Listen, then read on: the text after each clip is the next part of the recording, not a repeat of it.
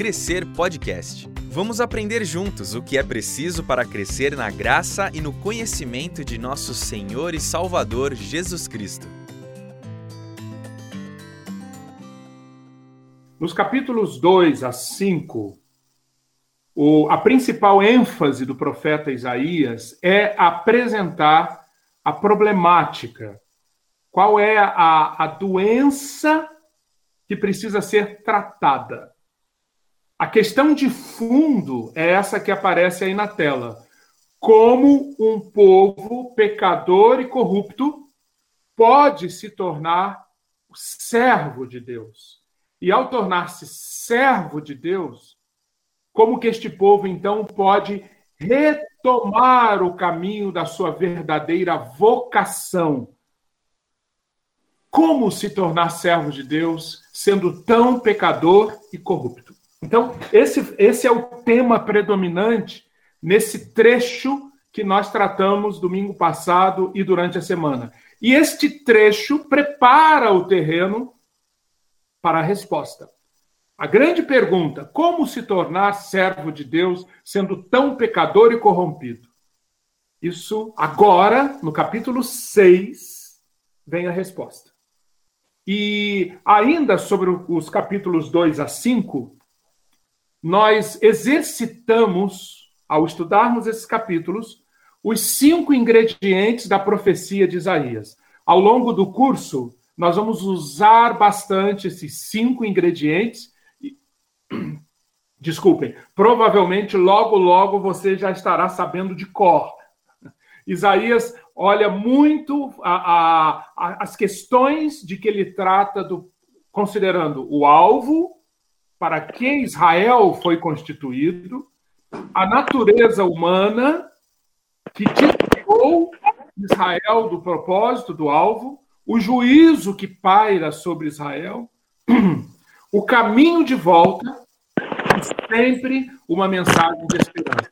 Esses cinco ingredientes nós estudamos nos capítulos 2 a 5 e vimos que uma das figuras mais lindas para apresentar o alvo é a figura de uma vinha que Deus preparou, que Deus plantou, que Deus cuidou para gerar uvas boas, uvas saudáveis. Mas a natureza humana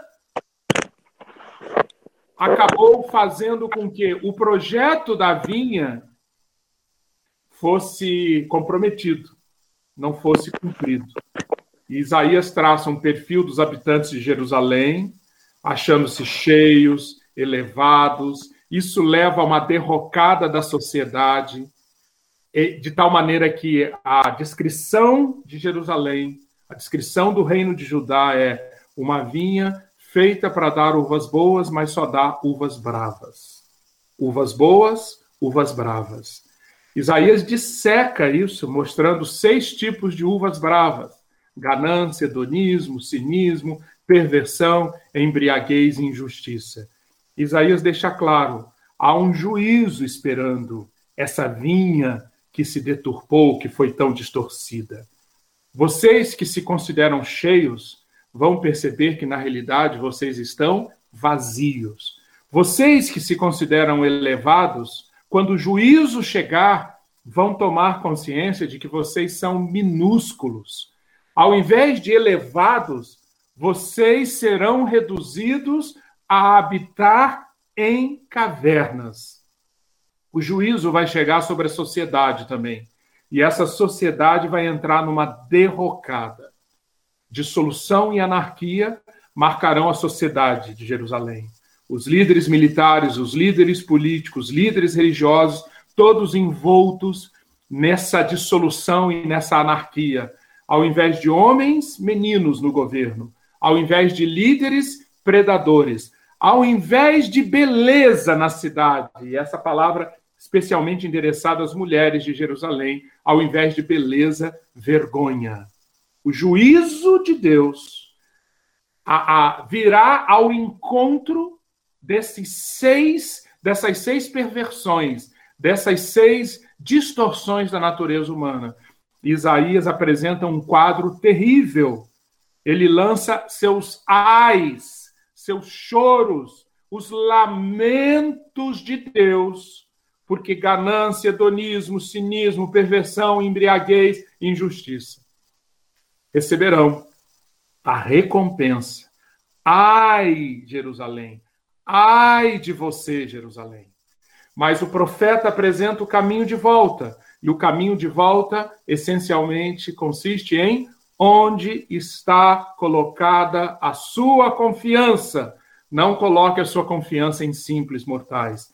Não, Jerusalém. Venha, vamos para o monte do Senhor, vamos para a casa do Deus de Jacó, vamos para o templo do Deus de Jacó. Ali ele nos ensinará os seus caminhos, ali aprenderemos a andar nas suas veredas. Venham, venham, casa de Jacó, e andemos na luz do Senhor. Esse é o caminho de volta. Isaías, no capítulo 3, apresenta uma promessa maravilhosa. Digam aos justos que o Tov, que o bem, os acompanhará. E, e, e finalmente, vimos, na realidade, vimos, não deu tempo, eu, eu mandei os slides e pedi para vocês estudarem durante a semana. Vimos durante a semana as palavras de esperança, em meio a, ao reconhecimento de tanta distorção, de tanta corrupção, de tanta pecaminosidade, e em meio às palavras de juízo, Isaías profere uma palavra de esperança. Ele mostra um caminho de volta, mostra um caminho para evitar o juízo e apresenta palavras de esperança. Tenham esperança. Deus não desistirá do seu povo. O povo de Deus não perderá seu sacerdócio real mesmo vindo o julgamento que está para vir. Na verdade, o povo de Deus vai encontrar sua real vocação através desse julgamento. O renovo do Senhor nunca desaparecerá. Os inscritos para a vida desfrutarão da paz perpétua e frutificarão na forma de uvas belas e gloriosas.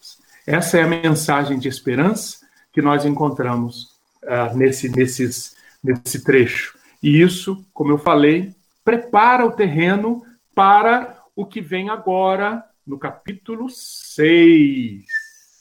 O capítulo 6 vai apresentar a grande resposta que Isaías recebe numa experiência profunda, intensa, gloriosa com o Senhor dos Exércitos, qual a resposta que Isaías encontra para essa grande questão?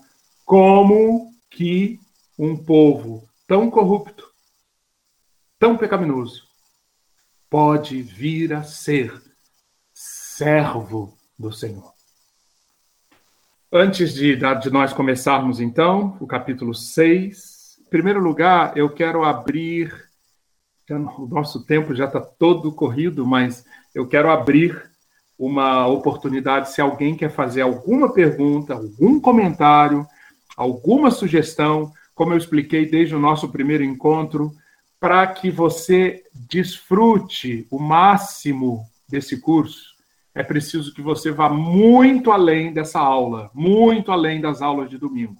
Então, você já teve duas semanas para experimentar o estudo das apostilas, escutar os áudios, tomar as suas notas então, eu gostaria de ouvir se você tem algum comentário, alguma sugestão, como que a gente pode ajustar, adaptar para cumprirmos esse objetivo, que no final das contas o objetivo é, depois de nove semanas, depois de nove semanas, Isaías, pelo menos, precisa ser um território no qual você vai se mover com tranquilidade. Não vai ser aquele território desconhecido, só com poucos versículos, mas a, enquanto você lê Isaías, você vai se achando em casa, você vai entendendo o que está sendo colocado ali, e Deus vai lhe falar, e Deus vai alimentar, e Deus vai renovar a sua esperança, e esse processo que não vai parar mais, Deus permitir. Eu trouxe aqui o, o finalzinho do capítulo 5, são os dois versículos que antecedem o, o grande capítulo 6, o famoso capítulo 6 que nós é, estudaremos hoje, ah, ali, no finalzinho do capítulo 5, ah, Isaías diz: Mas o Senhor dos Exércitos será exaltado em juízo. Deus, o Santo, será santificado em justiça. Então, os cordeiros pastarão ali como se estivessem no seu pasto, e os nômades se nutrirão dos campos que os ricos deixaram abandonados. Note como o final do capítulo 5 mostra uma situação na qual o juízo de Deus aconteceu, os ricos deixaram os campos abandonados, os campos agora estão viraram um pasto para os cordeiros. Essa é a situação de resultado do juízo, resultado da justiça que Deus trouxe sobre aquela geração, sobre Jerusalém. E, e, esta, e este clímax do julgamento de Deus sobre a cidade é justamente o que antecede a chegada do capítulo 6. E eu quero convidar você, então, para estudarmos Isaías 6. Então, Abra sua Bíblia, vamos ler sobre santidade, transformação, vocação e missão. Como já vimos, a, a questão, o Isaías 6, ele é usado, é o, é o, é o capítulo para responder à grande questão que permeia essa parte do livro de Isaías. Como um povo pecador e corrupto pode se tornar servo de Deus. Depois de apresentar até o capítulo 5 a situação, a condição pecaminosa de Judá, aqui no capítulo 6 nós encontramos então a solução, a resposta. E essa solução, essa resposta vem na forma de uma visão. Deus concede a Isaías uma visão uma visão dele mesmo, dele mesmo, especialmente da sua santidade. Que, em que época ah, está acontecendo isso que nós lemos no capítulo 6? Essa é muito fácil nós respondermos. Se você se lembra dessa linha do tempo aqui, você vai recordar-se que Isaías viveu durante o reinado de quatro reis de Jerusalém. Uzias, Jotão, Acais e Ezequias. Essa profecia do capítulo 6, ela foi recebida por Isaías, esse oráculo, justamente no ano em que morreu o rei Uzias. Estamos falando de ano 740. O rei Uzias tinha acabado de morrer e ali, naquele momento, Isaías recebe essa visão que é ao mesmo tempo um chamado para ele e que é ao mesmo tempo a apresentação de qual é o caminho que Deus preparou para nós o servirmos. A visão que Isaías 6, 1 a 8 relata foi claramente fundamental para todo o curso do ministério de Isaías e para a forma de seu livro. Repito, quer entender os 66 capítulos de Isaías? Quer entender a, a, como, como que o material que aparece nesses 66 livros se organiza? Qual é a ligação entre eles? Quer entender como que o ministério de Isaías tomou este curso, essa linha de ação? Aqui nesses versículos, Isaías 6, 1 a 8, nós temos a, a melhor base em todo o livro para entendermos isso. A glória, a majestade, a santidade e a justiça de Deus tornaram-se os conceitos principais de seu ministério. Se você quer entender o ponto de vista de Isaías e, e logo as reações de Isaías a tudo que se passou enquanto ele viveu, e mesmo as profecias que ele deixou sobre o que aconteceria depois da vida dele, se você quer entender isso, aqui no capítulo 6 está a grande resposta. Um homem marcado, tão, tão profundamente marcado, pelo contato com a glória, a majestade, a santidade e a justiça de Deus, essas, essas marcas é que criaram aquele profeta, esse profeta tão maravilhoso. E essas marcas, é isso que eu vou apresentar agora nos próximos minutos, essas marcas também precisam estar na nossa vida. Se queremos ser servos, como Isaías foi. Além disso, é esta experiência que explica, a experiência do capítulo 6, que explica o desprezo de Isaías e o horror de qualquer tipo de vida individual ou nacional que não prestasse atenção adequada ao único Deus. A leitura de Isaías 6 é extremamente instrutiva para conhecermos como Deus trabalha para formar um autêntico servo. Capítulo 6 de Isaías, no capítulo 6, nós fazemos uma visita à fábrica, ao local onde Deus forja, onde Deus forma um servo autêntico. E eu sugiro que essa, essa, esse processo de forjar um autêntico servo, ele é composto de sete, de oito movimentos. Aqui em Isaías 6, nós assistimos oito movimentos. Deus, o grande preparador, o grande oleiro da olaria, aquele que está preparando seus vasos, ele segue oito movimentos nessa preparação desses vasos.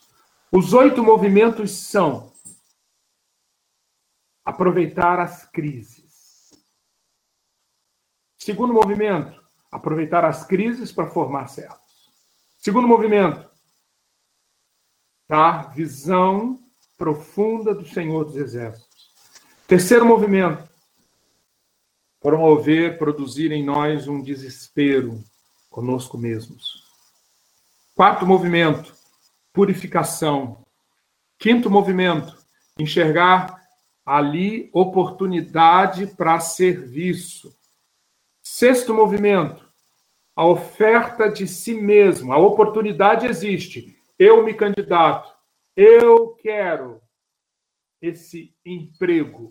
Eu quero fazer esse serviço. Sétimo movimento, entendendo a missão. Oitavo movimento, uma palavra de esperança. Vamos ver então cada um desses oito movimentos presentes aqui no capítulo 6, começando pelo primeiro.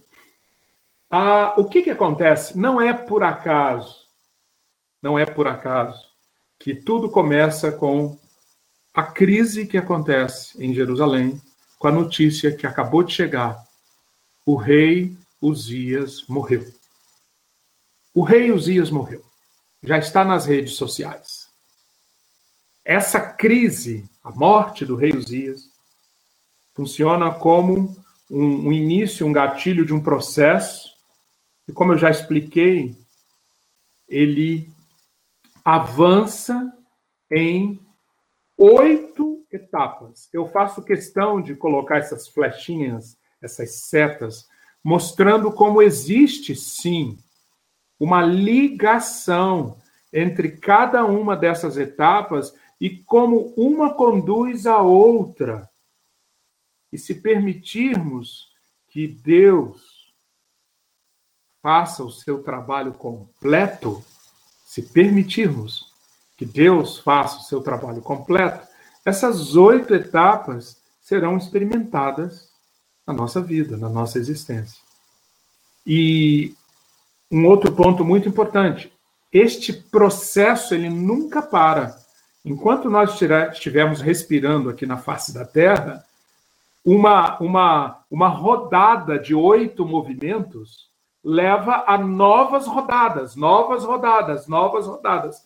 Isso é muito mais uma espiral, é uma espiral. À medida que nós avançamos nessas etapas, nós vamos chegando mais próximos da estatura de servos, de servos úteis, de servos frutíferos, de vinhas que produzem uvas boas.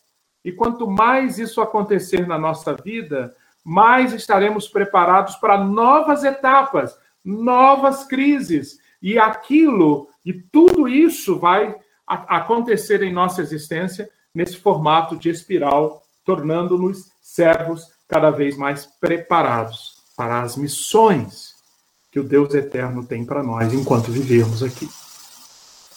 Ah, comecemos então pela primeiro, pelo primeiro movimento. Isaías 1:1, no ano da morte do rei Uzias. E observe aqui que não é por acaso. Isaías começa afirmando o ano da morte do rei Uzias, porque o rei Uzias não foi um rei qualquer em Judá. Não. Ah, os registros que nós temos é que Uzias foi um dos grandes líderes, um dos grandes reis na galeria de reis do povo do povo de Israel. Ele foi um administrador eficiente, foi um líder militar capaz, sob a liderança de Uzias, e você pode encontrar essa história em 2 Crônicas 26, o reinado de Uzias, sob a liderança de Uzias, o rei, o reinado do, do, de Judá teve um momento de enorme prosperidade. Então, criou-se durante uma geração, a geração que viveu durante o rei Uzias, aquela percepção: as coisas estão indo bem, que bom, militarmente, economicamente, socialmente, espiritualmente é outra história, mas as coisas estão indo bem. E era muito fácil associar isto, aquela, aquele bem-estar, ao rei. Mas eis que chega a morte do rei, a notícia da morte do rei. O rei Uzias morreu. E agora? Chacoalhada por aquela ou chacoalhado por aquela notícia, Isaías, Isaías, no ano da morte do rei Uzias, ele passa então pela por essa crise, a primeira a, a crise que inicia todo aquele processo. O rei morreu. E claramente nós vemos no restante do capítulo que a morte do rei com R minúsculo serve para abrir os olhos de Isaías para o fato de que o rei com R maiúsculo, o grande rei, está vivo, cheio de vida. O rei dos reis, o santo de Israel está vivo. Mesmo nessa situação em que o rei Uzias morreu. Esta esta primeira essa etapa precisa acontecer na nossa vida sempre. Em tempos de crise, tempos em que notícias chegam para nós e nós muitas vezes interpretamos essas notícias pela ótica da da comodidade, comodidade, das nossas expectativas, das nossas inseguranças, dos nossos receios, do que a massa está dizendo, a sociedade está dizendo. Assim como Isaías, nós somos chamados a identificar o que? O rei terreno morreu, mas o rei do universo não morreu, ele está vivo. E Ele quer levar-me a um caminho de experiências mais profundas com Ele e começando por aquela crise, a crise da morte do rei terreno. Segunda etapa. Isaías 6, 1b a 2. Nesse ano, eu vi o Senhor assentado sobre um alto e sublime trono e as abas de suas vestes enchiam o templo. Serafins estavam por cima dele, Cada serafim tinha seis asas. Com duas cobria o rosto, com duas cobria os pés, e com duas voava. Esta cena, só esta cena aqui, só esses dois versículos, merecem, obviamente, muitas horas, muitas horas para nós, para nós conversarmos. Esta cena, nesta cena, Isaías está tendo acesso a uma visão que nós sabemos que é a visão da própria Trindade. Como que nós podemos ter certeza disso? Em João, capítulo 12, Evangelho de João, capítulo 12, versículos, versículo 41, João fala que Isaías viu a glória. E João está falando da glória de quem? A glória do Deus Filho. Isaías viu a glória do Deus Filho. E ele está fazendo referência, João está fazendo referência a Isaías 6 e Isaías 53. Então, o que nós estamos vendo aqui é uma antropomorfização. É Deus apresentando-se numa forma assimilada pelo ser humano e Deus triuno. O Pai, o Filho e o Espírito, representados aqui nessa visão magnífica. João vê, em primeiro lugar, perdão, Isaías vê, em primeiro lugar, o Senhor. É muito interessante a palavra para Senhor aqui no hebraico, Adonai. Já aqui, Isaías está captando que enquanto o trono terreno está vazio. Trono alto e sublime não está vazio de jeito nenhum.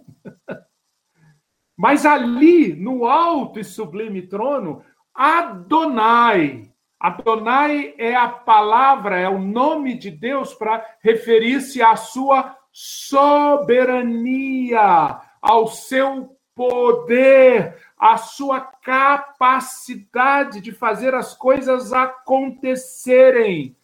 Adonai está assentado, ele não está agitado de uma hora, de um lado para outro, ele não está preocupado, ele não está perdido em mil situações, ele está assentado num trono que as palavras que Isaías tem para descrever são essas duas. É alto e é sublime. Esse Senhor, ele tem vestes com abas. E as abas dessas vestes, tão grandes, tão imensas, que enchiam todo o templo. Consegue imaginar um monarca num trono enorme, alto e sublime, e Isaías via as abas das suas vestes, e ele ficou impressionado porque elas eram tão grandes, eram tão grandes, que eram tão grandes, que elas enchiam o templo. Vamos lembrar que na simbologia da época, e hoje, até, e hoje até hoje é assim também, quanto mais elevado, quanto mais poderoso, quanto mais rico é um monarca, maior o manto dele, o manto que é usado no dia da sua coroação e em ocasiões especiais. Mas Isaías vê também serafins. São seres é, anjos ardentes, literalmente. E presta atenção, ardentes, ardentes. Isaías está trazendo aqui a ideia de brilho e de calor como se fossem seres tão, tão brilhantes que, que Isaías usa essa palavra. Anjos ardentes estavam, era, era a palavra que ele tinha para descrever. E esses anjos, cada um tinha seis asas. E essas asas dos serafins, assim como tudo na criação de Deus, reparou isso? Todos os seres criados por Deus recebem corpos adaptados às funções deles, onde eles vivem, o que eles fazem. Já reparou o corpo de uma ave, por exemplo? Os ossos de uma árvore, de uma ave, as, a plumagem de uma ave, é tudo voltado para facilitar o voo da ave. O habitat onde a ave, para a qual a ave foi feita, é o ar para voar, e tudo no corpo da ave é feito para isso. Ora, serafins têm seu corpo adaptado para as funções deles. E, fun e, a função dos serafins aparece aqui. E qual é essa adaptação do corpo dos serafins? São as seis asas, duas para cobrir o rosto. E, e para que cobrir o rosto? Porque o brilho, a glória, o peso que irradiava do trono era tamanho que eles tinham que cobrir o rosto, já que o habitat deles era a presença, as cercanias do trono de Adonai. Então eles tinham que cobrir o rosto. Mas eles tinham outras duas asas adaptadas para esse habitat deles. Para que essas asas? Para cobrir os pés. Porque aqui a simbologia para mostrar, isso aparece diversas vezes na Bíblia, você pode se recordar. Quando a presença de Deus entra em contato, quando a glória de Deus entra em contato, em contato com um elemento terreno, um elemento humano, aquilo ali fica cheio, fica irradiado com a santidade de Deus e o ser humano fica altamente restrito quanto ao tocar aquilo. Lembra de Moisés? Tira as sandálias, Moisés, tira as sandálias, porque você está pisando um terreno santo. Essa, essas asas para cobrir os pés apontam justamente para essa questão do terreno santo que esses anjos, em que esses anjos estavam se movendo. Então, havia, haveria que ter uma proteção para os pés deles. E as outras asas eram para eles voarem, porque os, os serafins são seres móveis e eles tinham que subsistir na presença do Altíssimo, para isso tinham asas para cobrir o rosto, asas para cobrir os pés, mas ao mesmo tempo, eles não tinham somente que subsistir, eles tinham que atuar, que trabalhar. Eles tinham que ser servos. E qual era o grande serviço que esses serafins prestavam?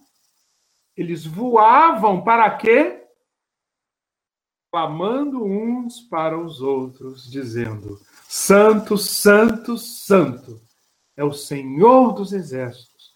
Toda a terra está cheia da sua glória. Vejam só. Eles tinham asas para voar, para voar e clamavam uns aos outros, de tal maneira que nunca cessava, nunca cessava, nunca cessava esse essa aclamação, essa declaração o contato dos anjos ardentes com aquilo que é tão glorioso, tão sublime, tão elevado, traduziu-se então nessa frase santo, santo, santo. A língua hebraica ela não tem os superlativos que o português tem, né? Quando eu quero dizer que uma coisa é muito boa, eu falo que é o quê? Boníssima. Né? Quando eu quero dizer que uma coisa é muito grande, eu tenho superlativo, grandíssima. A língua hebraica não. A língua hebraica tem a repetição para funcionar como superlativo. Só que normalmente a repetição é acontece uma repetição. Eu digo uma vez, duas vezes, ali é um superlativo. Os serafins não, os serafins não, duas vezes não é suficiente para descrever o que eles estão experimentando. Então eles têm que falar três vezes: Santo, Santo, Santo. É este que é o Senhor de todos os exércitos. É claro que exércitos aqui não é só exército dos assírios, exército dos egípcios ou até mesmo exército de Israel, de todos os exércitos, de todos os poderes. e aqueles serafins enxergam que a glória desse Deus, o kabod, a palavra hebraica para glória, o kabod, aquilo que irradia-se do ser de Deus, está enchendo toda a terra, toda a terra. É, é muito importante a gente entender essa palavra santo, santo, santo, é uma palavra meio indescritível, indefinível. Porque a ideia que os serafins estão passando aqui, e note, eu, tô, eu estou falando isso porque é fundamental para todo o restante do livro de Isaías, porque todo o restante do livro de Isaías está permeado de santidade. Santidade. Santo, santo, santo. É porque Isaías teve esse contato com o santo que ele foi transformado dessa maneira e pôde ser usado por Deus tantas, em tantos outros momentos, em tantos outros contextos que nós estudaremos até o capítulo 66. Mas a ideia, a, a, a ideia de, do santo, santo, santo é aquilo que transcende. Transcende. Aquilo que é de outra ordem, que é de outra esfera.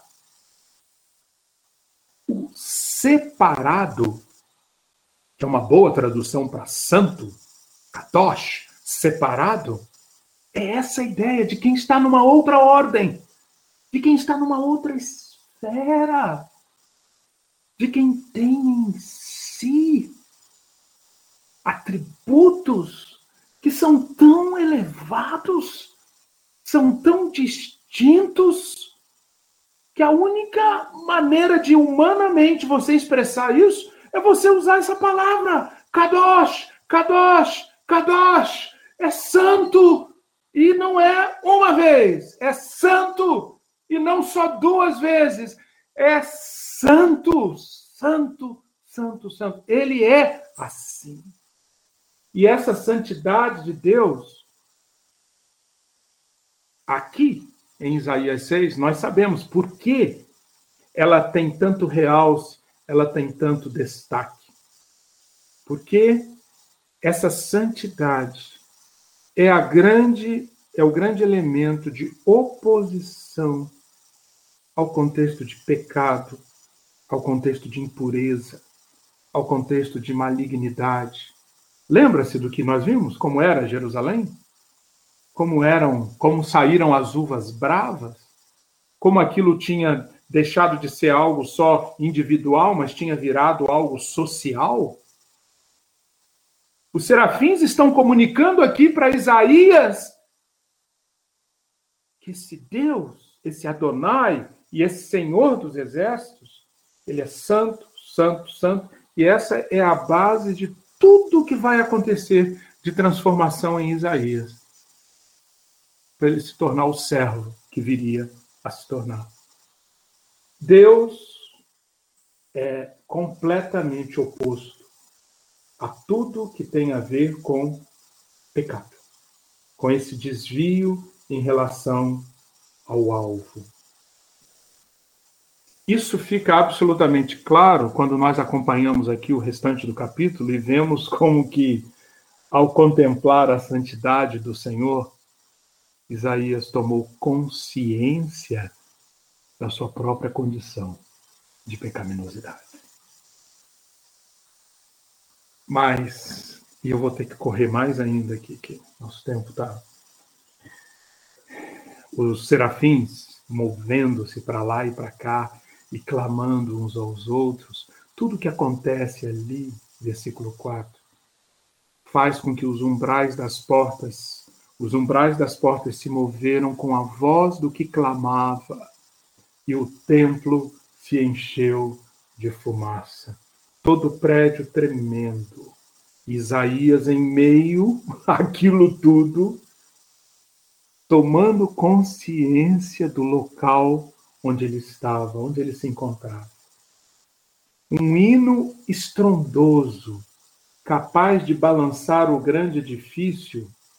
Lembra-se? O alto e sublime trono um edifício enorme, mesmo assim chacoalhado, balançando por conta desse hino estrondoso que era cantado, enquanto fumaça, fumaça, fumaça enchia todo aquele templo. Observe como Isaías está sendo impactado na audição, na visão, no tato. É, é, é, onda sonora, é onda acústica, é onda luminosa, é onda térmica. Tudo, tudo, tudo que pode ser colocado numa linguagem humana, tudo que faz parte do mundo dos sentidos do ser humano está sendo impactado. E, e é de propósito, e é de propósito. Por quê? Porque agora vem o terceiro movimento tão fundamental e tão determinante para o novo Isaías que sai daquela experiência. Versículo 5. Então eu disse: Estou perdido, é o meu fim, porque sou um homem de lábios impuros e vivo no meio de pessoas de lábios impuros. E meus olhos, porém, viram o Rei, o Senhor dos Exércitos. Será que você compreende ao menos um pouco do que está acontecendo aqui? Isaías de fato acreditou que ele iria ser aniquilado. Ele iria ser aniquilado. Não iria sobrar nada dele. Por quê? Porque o contato com tudo aquilo que transmitia a santidade de Deus trouxe no mais profundo do ser de Isaías essa consciência. Eu não consigo existir em contato com isso. Eu sou um homem de lábios impuros, estou numa sociedade de lábios impuros. Obviamente, lábios aqui representando toda a impureza. E entrei em contato com o Santo, o Rei, o Senhor dos Exércitos. Resultado: estou perdido, acabou, é o meu fim. O, o Eugene Peterson, ele traduz muito bem na Bíblia a mensagem. Vejam só as palavras que Eudine Peterson usa. Juízo! É o dia do juízo! Estou perdido! Cada palavra que falei na vida era podridão, soou como blasfêmia. E o povo com que vivo fala da mesma maneira. São palavras que corrompem e profanam e agora olhei diretamente para Deus, o Rei, o Senhor dos exércitos de anjos. Note bem, Isaías está imensamente impactado pelo ao reconhecer a sua finitude, o quão pequeno ele era, sim, mas principalmente o impacto aqui, o que está esmagando Isaías é a consciência da sua impureza. É como se tivesse passado para ele o filme da sua vida. E ele, é, nós imaginamos que Isaías está por volta dos 25 anos aqui, e ele viu que, em resumo, ou o que saiu da sua vida tantas e tantas vezes era blasfêmia, podridão, era absolutamente indigno de conviver, de coexistir com aquilo que ele estava acabando de enxergar e de sentir e de ouvir. Mas vem o quarto movimento. E aqui nesses três primeiros movimentos, nós podemos ver o trabalho de Deus abrindo a percepção do profeta. Assim como em nossas vidas, Deus está a cada dia fazendo movimentos para abrir a nossa percepção sobre o contexto, a morte do rei. Sobre ele, sobre quem ele é, a visão do Senhor dos Exércitos. E sobre quem eu sou, sobre quem nós somos. O alto desespero. Mas tudo isso para quê? Não é para parar aqui. É para levar para o quarto movimento. E o quarto movimento é o toque da graça. o to a graça entra em cena aqui de maneira com total protagonismo. Vejam só, versículos 6, 6 a 7, o protagonismo da graça. Então, um dos serafins voou em minha direção, trazendo uma brasa ardente que ele havia tirado do altar com uma tenaz. Tocou meus lábios com a brasa e disse: Isaías, veja, esta brasa tocou seus lábios. Sua culpa foi removida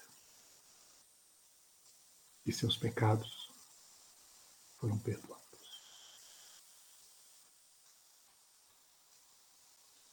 Acompanhou o que está acontecendo aqui? Deus não negou, nenhum serafim negou o que Isaías disse sobre ele mesmo. Sim. Eu sou uma pessoa de lábios impuros. Eu habito um povo de lábios impuros. Ele não negou isso. Não negou. Mas o que, o que o serafim fez e o que Deus fez através do serafim foi mostrar para Isaías que, sim, é possível. Deus tem um instrumento, a maneira dele purificar. É a brasa dele é a brasa ardente com fogo dele. É a brasa tirada do altar dele. É a brasa tirada do altar com a tenaz dele. É o toque nos nossos lábios com a brasa dele. E é isto que faz o quê? Remove a culpa e perdoa os pecados. Ou seja, Isaías teve uma oportunidade de aprender que a parte, preste atenção, a parte da cirurgia divina, o coração limpo, ou a boca limpa, ou o ser limpo, é uma impossibilidade. Só com a cirurgia divina é que a purificação pode acontecer. Mas não termina no versículo 7. A experiência continua. O que, que acontece agora? Uma vez purificado, Deus, o Senhor, novamente aqui, Adonai, né? o Senhor diz: A quem enviarei? E a quem há de ir por nós? Deus, agora, leva o seu servo, o servo que está sendo formado, para uma outra etapa. A etapa em que ele verá as coisas do ponto de vista de Deus. Percebe? Passando por essas quatro etapas, agora Deus, ainda como uma manifestação da sua graça, a graça que purificou, agora vem ao encontro de Isaías a mesma graça permitindo que Isaías olhe o mundo, olhe a situação, olhe o contexto do ponto de vista de Deus. Por isso que essa essa essa pergunta no plural, a quem enviarei? E a quem há de ir por nós? Tem serviço a ser feito.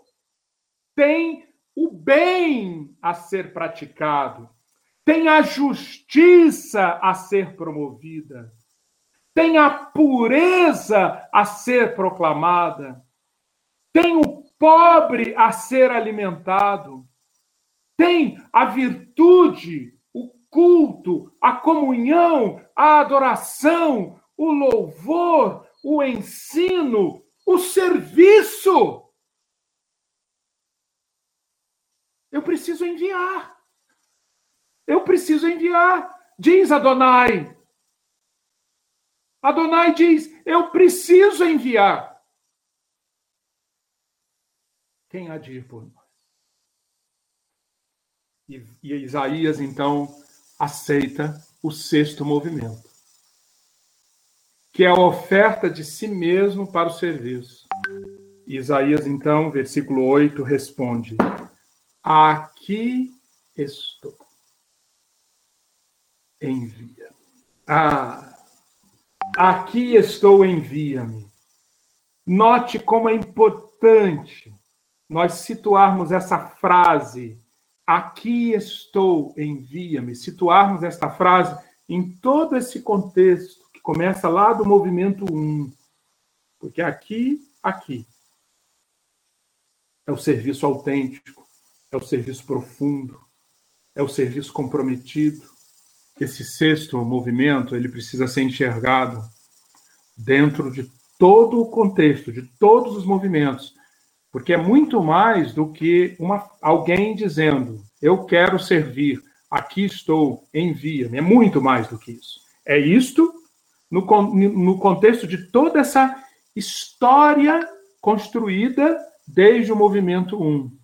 A visão, do, a, a consciência da crise, a visão do Senhor, olhar para si mesmo e enxergar que estou perdido, estou perdido, não, não posso relembrar a purificação, a graça entrando purificando, essa graça que purifica, essa graça que não quer nos deixar acomodados, de braços cruzados, só consumindo uma graça. Não. Essa graça vem a mim e me mostra que serviço, um serviço precisa ser feito. Quem há de ir por nós? Aí sim, nesse contexto, eu ofereço-me.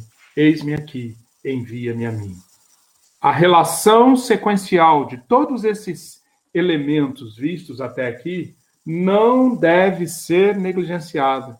Cada elemento leva ao próximo.